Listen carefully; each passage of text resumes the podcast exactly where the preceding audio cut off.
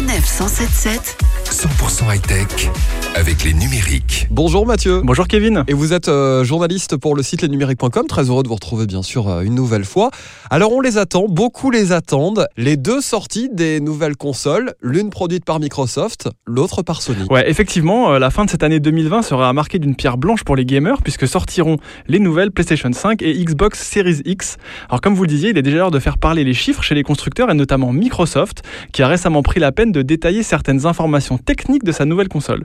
Alors sa puissance de calcul sera doublée par rapport à l'actuelle Xbox One X. Ça permettra surtout au jeu de tourner en 4K Ultra HD jusqu'à 60 images par seconde, donc euh, ça sera plus joli, plus fluide. Enfin, Microsoft se veut rassurant du côté des jeux puisque la plupart des jeux Xbox One X qui sortiront aussi sur cette nouvelle console Series X devraient pouvoir être joués sans qu'il soit nécessaire de repasser à la caisse, ce qui est une bonne nouvelle pour ceux qui envisagent l'achat de cette machine. Alors c'est vrai que ça va être un petit peu la guéguerre hein, sans doute entre Microsoft et, et Sony. D'ailleurs chez Sony, euh, j'imagine qu'on ne veut pas du tout laisser euh, d'espace euh, médiatique à la concurrence. hein. Ouais, on l'a dit, c'est vraiment une guerre de communication qui s'est engagée et ne se passe pas en fait une journée sans que des rumeurs ou des informations ne surgissent sur les sites spécialisés concernant les futures consoles et la future PlayStation 5.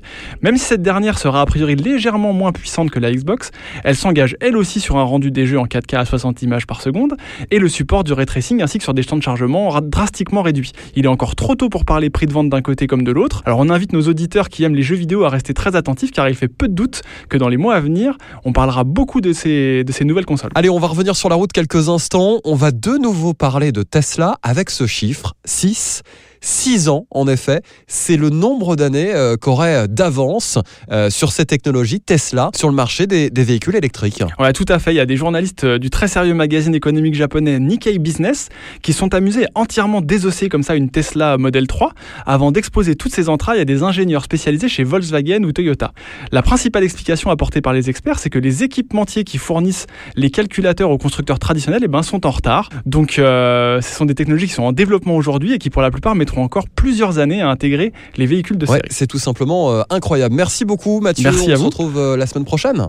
À la semaine prochaine. Avec grand plaisir. À très vite.